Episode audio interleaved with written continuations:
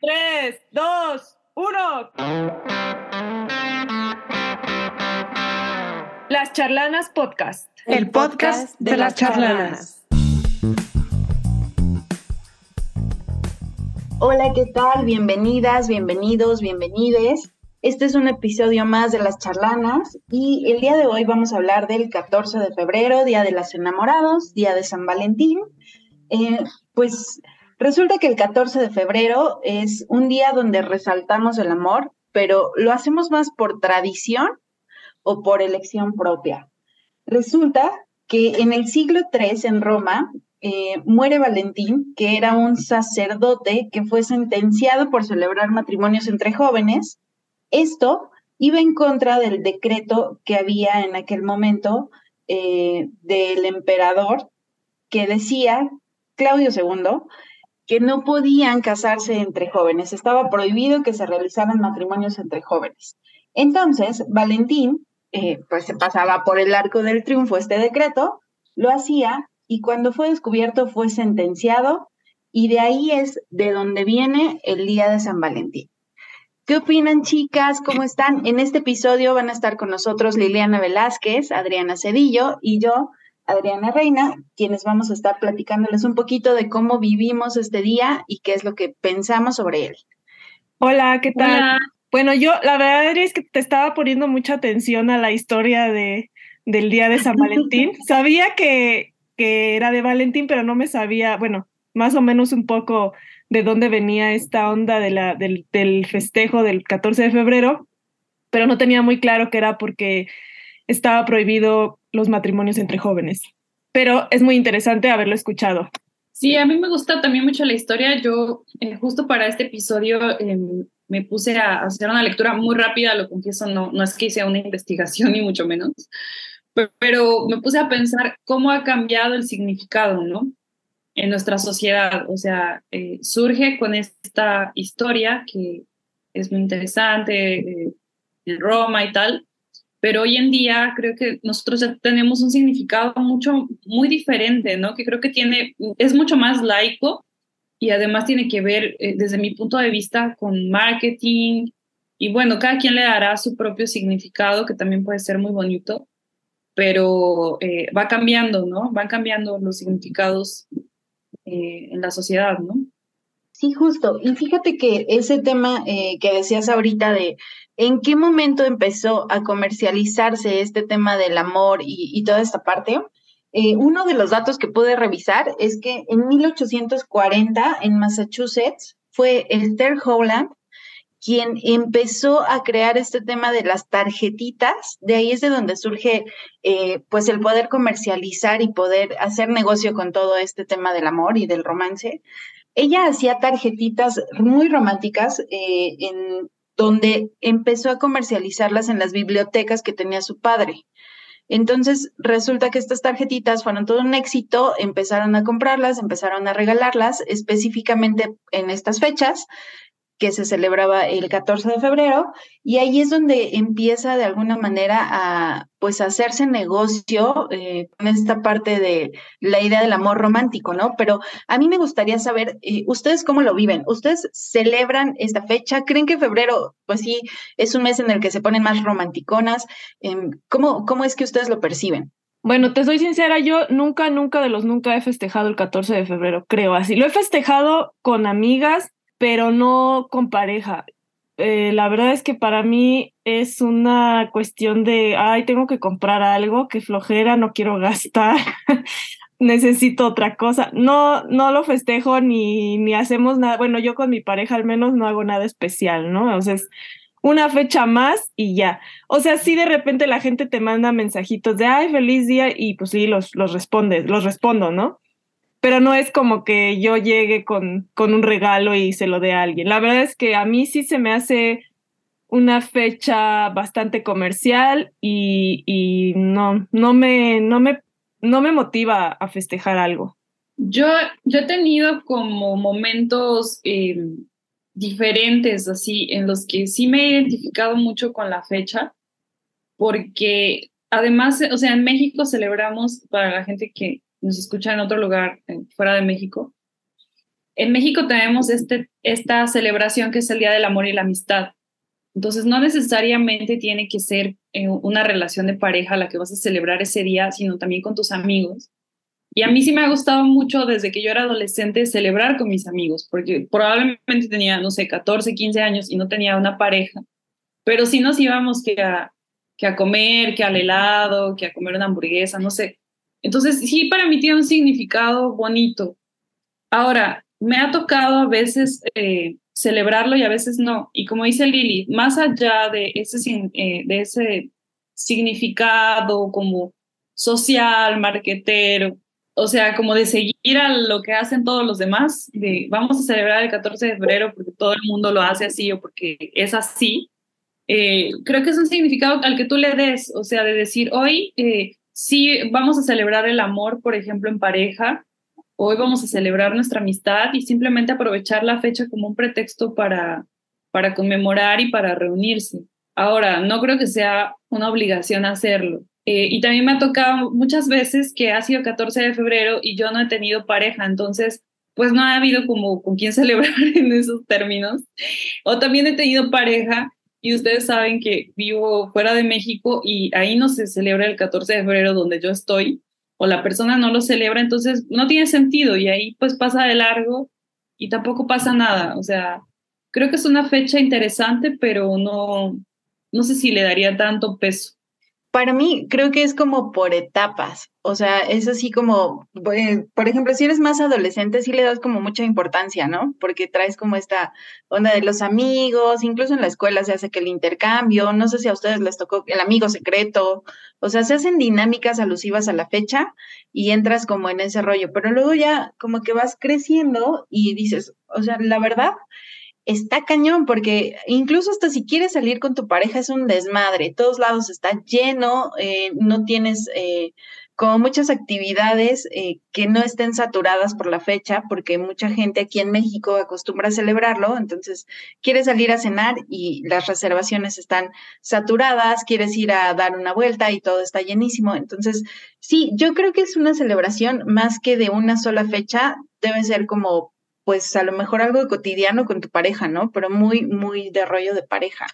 Entonces, mm, algo que decías, Adri, que me llamó mucho la atención es como, pues cuando no tengo pareja, o sea, como que no lo he celebrado, ¿no? ¿Es necesario tener una pareja para poder celebrar esta fecha?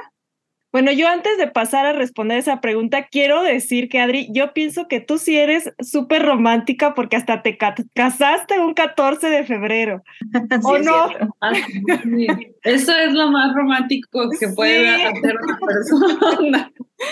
Eh, te digo que es por etapas, cuando uno está muy enamorado. No está muy enamorado. Hace cosas así. Hace cosas que después uno, uno se desconoce. Exactamente, que después dices, oh, por Dios. Aparte, esa fecha fue súper caótica. No sé si se acuerdan de mi boda, pero fue muy caótico para los invitados. Para mí no, porque yo estaba así como en el sueño de la boda, pero para los invitados sí fue como que había marchas, había desmadre en todos lados, estaba llenísimo de autos, no podías llegar, no te podías mover. Bueno, con desmadre. Fue, además, bueno, para la gente que nos escucha, fue pre-pandemia y yo me acuerdo que también ese día yo tuve un breve accidente, me, me di un golpe muy fuerte en la cabeza. Ah, sí. Sí, es cierto. bueno, hay toda una serie de anécdotas sobre la boda. Pero lo que contabas, Adri, de si celebrar el, el, el amor, eh, o sea, para celebrar el amor necesitamos una pareja, yo creo que no. Lo que pasa es que esta fecha sí se ha construido en torno a una relación de pareja, o sea, San Valentín y tal, Cupido y todas estas simbolismos sociales, ¿no? Pero pienso que si nos ponemos realmente a resignificar el amor, pues nos damos cuenta de que hay, o sea, de que existen muchísimas áreas de nuestra vida y, con muchos tipos de relaciones, por ejemplo, familiares, con nuestra mascota, eh, con nuestros amigos, con nuestras amigas, con nosotros mismos. Entonces, el amor, eh, creo que eh, hay que entender lo que puede existir, o amor hacia una actividad, hacia, hacia algo que nos, que nos gusta, ¿no? Yo creo que sí es importante eh, también colocar estas otras eh, formas de amar, porque si no, pues nos quedamos como muy eh, restringidos a pensar que el amor es solo una relación de pareja y que cuando no existe, pues estamos incompletos o no somos felices o qué día tan triste, ¿no? Y creo que eso no debe ser así. Sí, yo también estoy de acuerdo que no es necesario tener una pareja para festejar.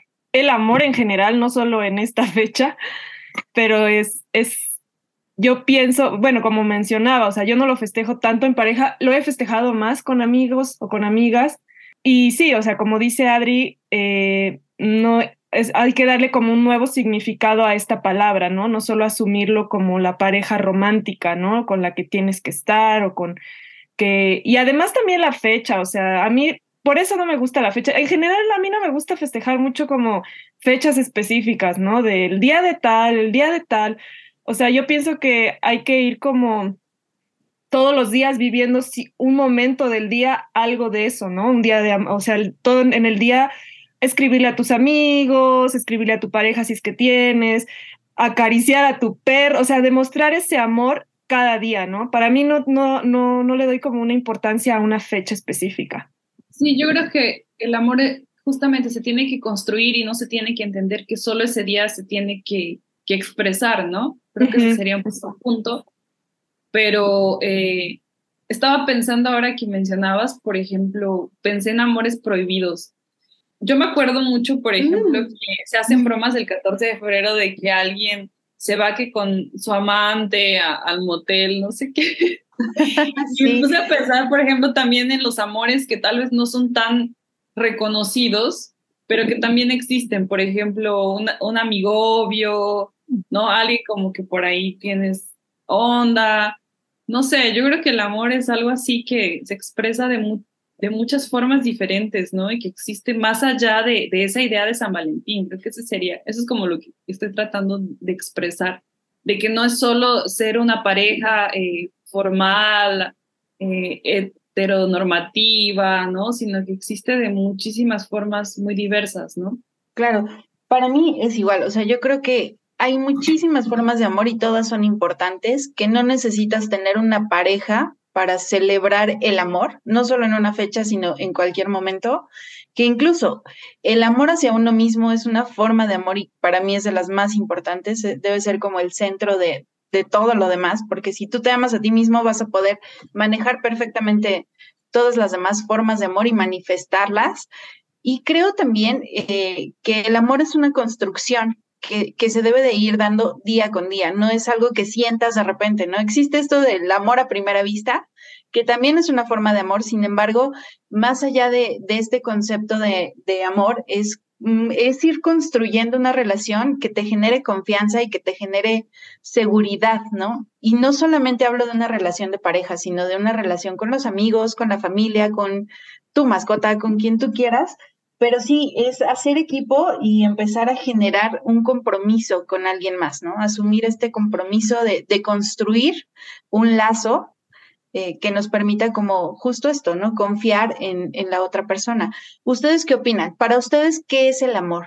Bueno, es una pregunta muy compleja responder qué es el amor. O sea, yo no creo que nunca nadie, eh, ningún psicólogo, ningún poeta, no creo que ningún filósofo haya realmente dado una respuesta a esa pregunta.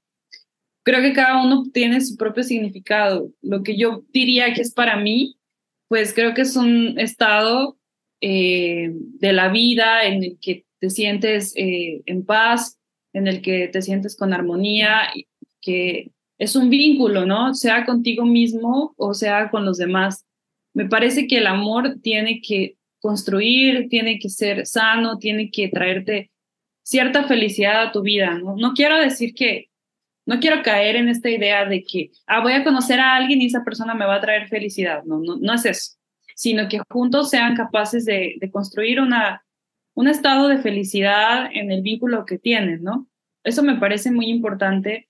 Eh, y aquí entramos un poco en el tema de, del mito del amor romántico que estaremos hablando ya en unos momentos también, pero voy a, voy a traer algunos puntos que sería como eh, justamente el, el romper con eh, paradigmas tradicionales del amor que a veces se nos enseña y, que generan, por ejemplo, eh, relaciones insatisfactorias por, por pensar que el amor es como una receta de cocina, ¿no? O que el amor es restrictivo, o que el amor es control, o que el amor son celos, o que el amor es em, limitaciones, sufrimiento, ¿no?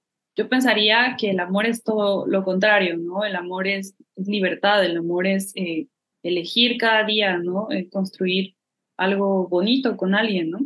Sí, la verdad es que es una pregunta complicada. Me ahorita que te estaba escuchando sí me quedé pensando en lo complejo que es dar como una definición única de lo que es el amor. Para mí, y justo eso que dices tú, ¿no? Es, es para mí es este, sentir que puedes hacer lo que tú quieras hacer cuando estás amando a alguien, ya sea en este caso a una pareja, y ser libre y sentirte en paz también, porque para mí, por ejemplo, es muy importante cuando amo a alguien sentirme tranquila, ¿no? No me gusta esto de que dicen que el amor es sufrir, como esta canción de José José, ¿no? Amar, y no recuerdo muy bien, pero no, o sea, para mí siempre ha sido que el amor no tiene que ser sufrimiento, o sea, el amor tiene que ser algo que se vive en tranquilidad. ¿No? O sea, está la, la, la, fase de enamoramiento que a lo mejor puede ser como muy intensa y puedes estar viviendo un proceso muy, muy, muy vivo, ¿no? Dentro de ti, pero ya llega un momento en el que cuando estás con alguien y la amas, estás en, uno, en un momento de tranquilidad, de paz. Para mí eso es súper importante. A mí no me gusta ni que haya celos, ni que haya este, desconfianza, ni todo este tipo de cosas, ¿no? Ni que me hagan escenas, o sea, odio las escenas, y yo tampoco hago escenas, ¿no? No me gusta estar ahí. Y justo es, es un poco regresando a lo que decías del amor romántico, ¿no? Esta idea de que es que si te quiere, te, te, va a celar o te va, o te va este, a... es que se preocupa por ti, por eso está todos los días escribiéndote mensajes, cuando no, ¿no? En realidad te está acosando, ¿no?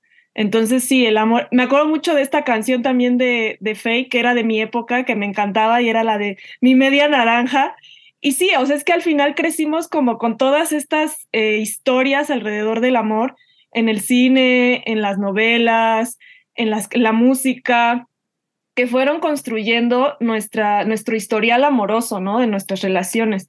Entonces, por ejemplo, para mí el, el, cine ha sido así como hasta ahora lo puedo descifrar y de repente veo una, una película, me gustan las comedias románticas, pero ya las veo desde otra perspectiva, ¿no? De repente digo, ay, eso es violencia, ah, ahí la está este acosando, ¿no? Eso es tal, ¿no? Eh, y antes no, antes me las tragaba así, decía, ay, qué bonito, ¿no? El amor y bla, bla, bla, ¿no? Pero como que llegué a una época en la que ya lo, lo, lo analizo un poco más, ¿no? Sí, claro, justamente hemos crecido, como bien lo dicen ustedes, con esta idea del amor romántico, ¿no? Donde el amor todo lo soporta, el amor todo lo puede, eh, vamos a encontrar siempre quien nos complemente, pero en realidad no, o sea, cuando lo analizas un poco más, te vas dando cuenta que no es así, o sea, que no necesitas a nadie que te complemente, que no hay una media naranja, que tú ya eres una naranja completa, no necesitas a alguien más que cubra aquello que tú sientes que no cubres, ¿no?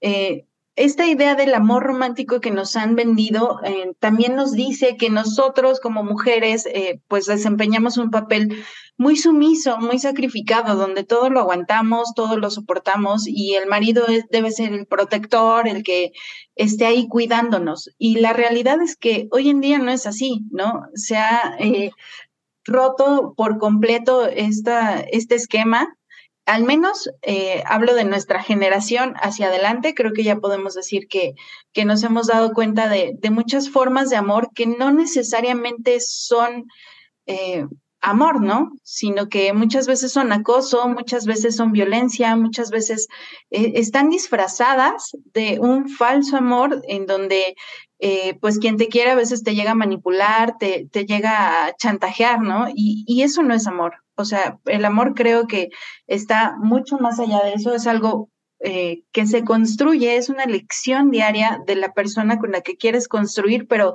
algo positivo, ¿no? Una relación que te ayude a eh, potencializarte, a ir hacia adelante y que te, que te anime y que te haga mejorar cada día, ¿no? Sí, exacto. Yo creo que se trata de realizar acuerdos, ¿no? O sea, cada pareja va a tener probablemente una definición diferente de amor o de lo que espera en su relación. Y lo importante es ir construyendo esos acuerdos, ¿no? En común, donde los dos eh, puedan negociar, por ejemplo, eh, sus deseos, sus necesidades, ¿no? Y cumplir esos acuerdos. Entonces, eh, creo que justamente uno cuando uno siente que algo no está bien en una relación, eh, es justamente cuando em, es importante poner atención a, esas cuestiones, ¿no? Si estamos replicando, por ejemplo, esos modelos de violencia o esas ideas de eh, justamente de amor romántico. Y aquí me gustaría apuntar una cosa que es em, una reflexión que trae Marcela Lagarde en una conferencia que se llama Desmitificando el amor romántico. A mí me gustó mucho porque ella habla de cómo el amor romántico tiene un elemento de género, ¿no? Y ese elemento de género está basado en que la mujer es criada para amar, ¿no? Para cuidar en esta labor como maternal, como en este rol de género de cuidado. Y el hombre al contrario, ¿no? El hombre eh, es mucho más controlado o contenido incluso en sus sentimientos y cómo vivimos el amor de forma diferente, ¿no? A veces las mujeres como que nos aventamos así con todo y estamos dispuestas a entregarlo todo y hacer una serie de sacrificios muy grandes en nuestra vida y estamos dispuestos a cuidar y asumir ese cuidado de los varones, eh, muchas veces sin cuestionar si ellos están atendiendo nuestras necesidades por el simple hecho de que la cultura nos, nos educa de esa forma, ¿no? Yo creo, y esto genera una serie de relaciones muy insatisfactorias en, las que las mujeres dan mucho y reciben poco. Yo diría que, eh, bueno, otra de las reflexiones también es que la sociedad va cambiando, ¿no? Creo que hoy cada vez las mujeres estamos pensando más en esto y decimos, no queremos esto para nuestra vida, queremos límites y también los hombres están aprendiendo, ¿no? Tampoco quiero decir que todos los hombres dan poco. Yo creo que eh, no vamos a caer en generalizaciones, pero estamos hablando como a un nivel cultural, ¿no?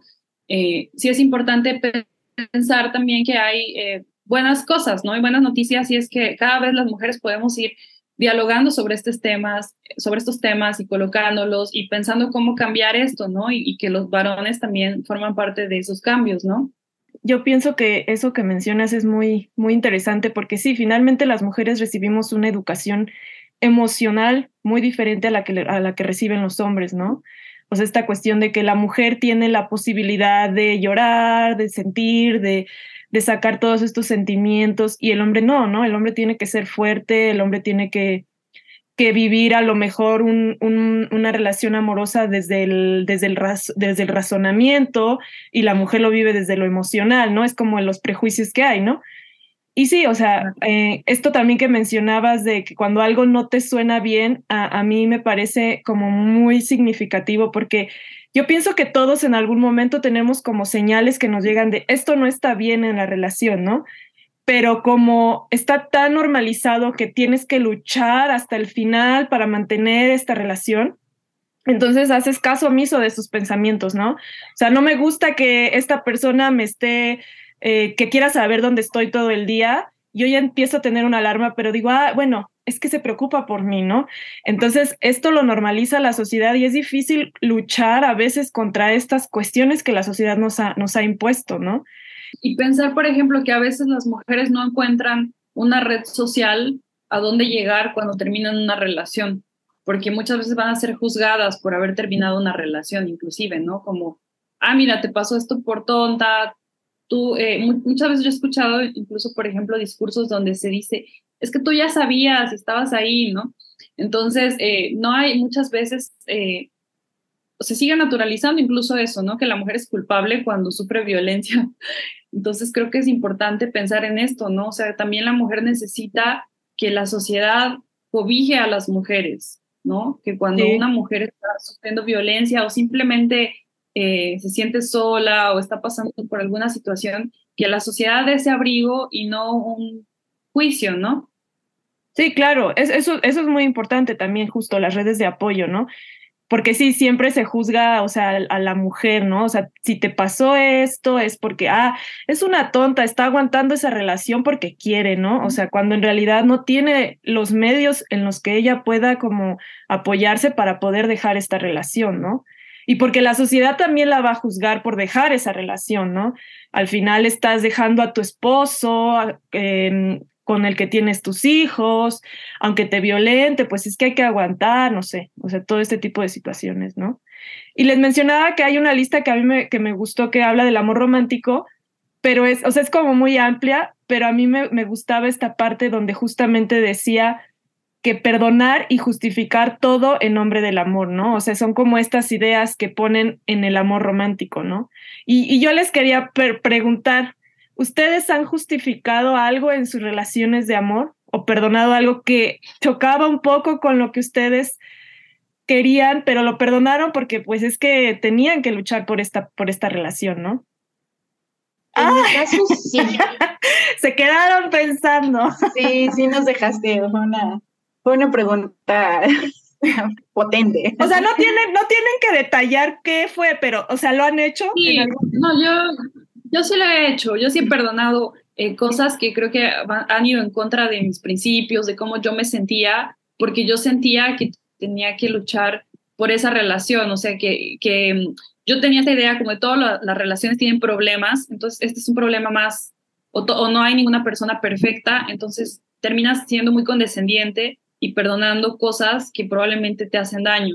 Eh, hoy en día creo que tengo los ojos más abiertos, es, creo que soy capaz de analizar un poco más esas situaciones y cuando veo un red flag, automáticamente pongo como un pie atrás, ¿no?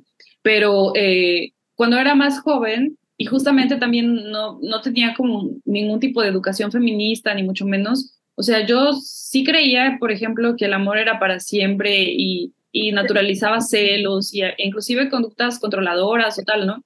Em, entonces, eh, sí, sí lo he hecho. Yo le diría a las mujeres que lo hayan hecho que, que no sientan culpa porque crecimos en esta cultura, ¿no? Pero que sí, sí, sí busquemos eh, alternativas cuando no nos sentimos bien en una relación. O sea, eh, no, hay, no hay por qué estar en una relación donde no eres feliz, ¿no? Es lo que yo diría. Y hay que construir relaciones felices, ¿no? Sí, justo esto que mencionas de no hay que sentirse culpable, eh, es que a todas nos ha pasado, yo pienso, ¿no? En algún momento todas lo hemos hecho, ¿no? Sí, totalmente. Yo creo que sí, también hemos caído mucho, en mi caso fue como el creer que alguien podía cambiar por amor. ¿Sabes? Y la gente no cambia, o sea, la gente ya tiene como ideas muy arraigadas, a lo mejor puede crecer y puede, eh, pues, evolucionar, ¿no? En cuanto a, sus formas de pensar, pero el creer que lo va a hacer porque me ama, creo que eh, es una idea como muy inocente o muy absurda, eh, porque pues la gente no, o sea, las personas no van a cambiar solamente por amor y a mí me ha tocado, me ha pasado que eh, he vivido como con esta idea de que puedo salvar mi relación si yo todo lo soporto y si en algún momento mi pareja se da cuenta que está haciendo mal o que está siendo muy controlador y, cambia, ¿no? Y no sucede así. O sea, creo que eh, cuando estás dentro de la relación es muy difícil notarlo y, tienes que, como dice Adri, ¿no? En, en, cuanto ves los primeros, las primeras señales, dar un paso atrás y entonces poner un alto, porque si sigues ahí, eh, cada vez va a ser más difícil que salgas. Cuando he estado, he tenido la experiencia de tener una relación tóxica, ha sido muy complicado para mí darme cuenta de ello.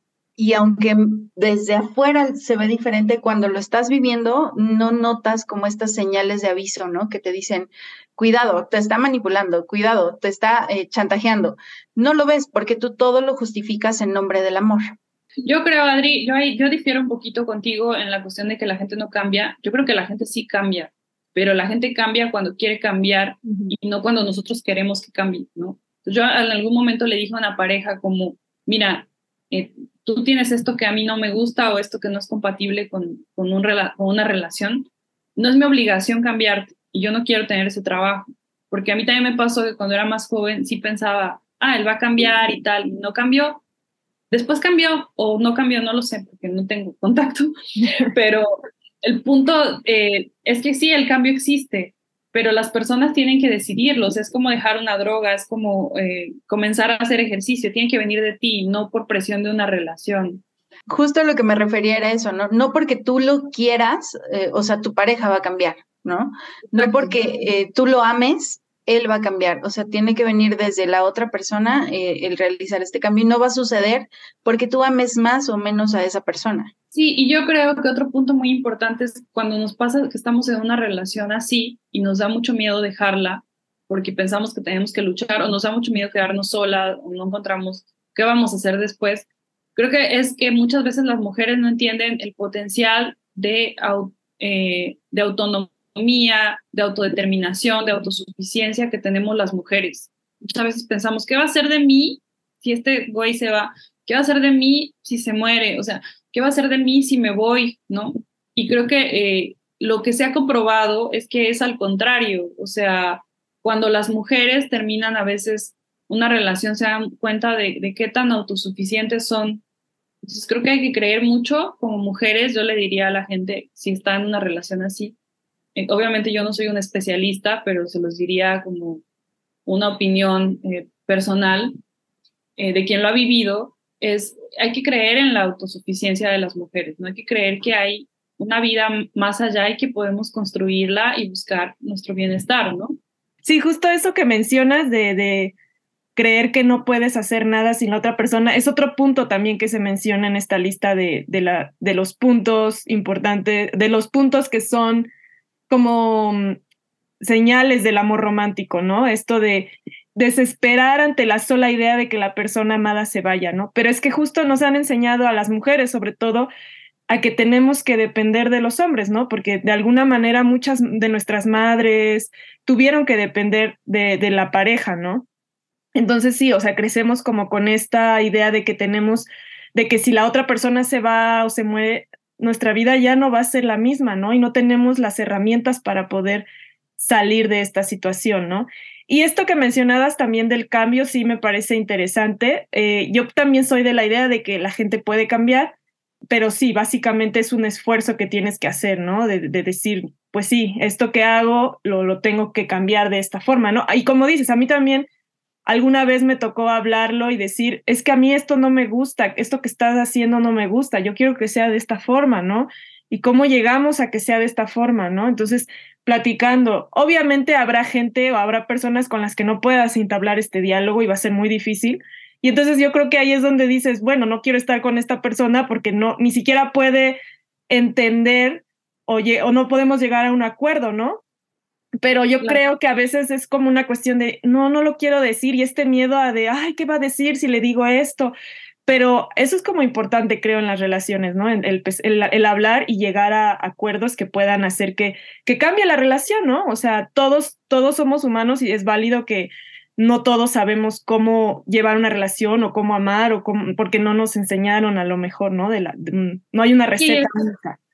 Exacto, pero estar dispuesto y abierto a aprender, ¿no? En conjunto, relacionarse de forma saludable con personas saludables, ¿no? Y flexibles. Y bueno, chicas, entonces podemos concluir un poquito para cerrar este tema que eh, el amor, pues es una elección, ¿no? Una elección constante de eh, poder establecer una relación o construir una relación sana con alguien que, que a lo mejor tenga eh, pues no sé si ideas similares, pero sí un objetivo en común conmigo, ¿no?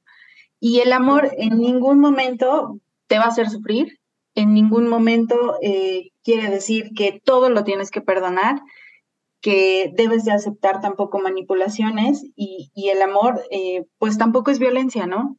No es lo mismo amar que violentar ni que acosar. Y, y bueno, pues ustedes qué concluirían de, de este tema. Yo quiero saber si van a festejar el 14 de febrero. Yo no lo voy a festejar, pero platíquenme ustedes. Yo no lo voy a festejar porque donde estoy no se celebra, pero sí voy a seguir celebrando el amor y lo que cerraría es justamente eso, ¿no?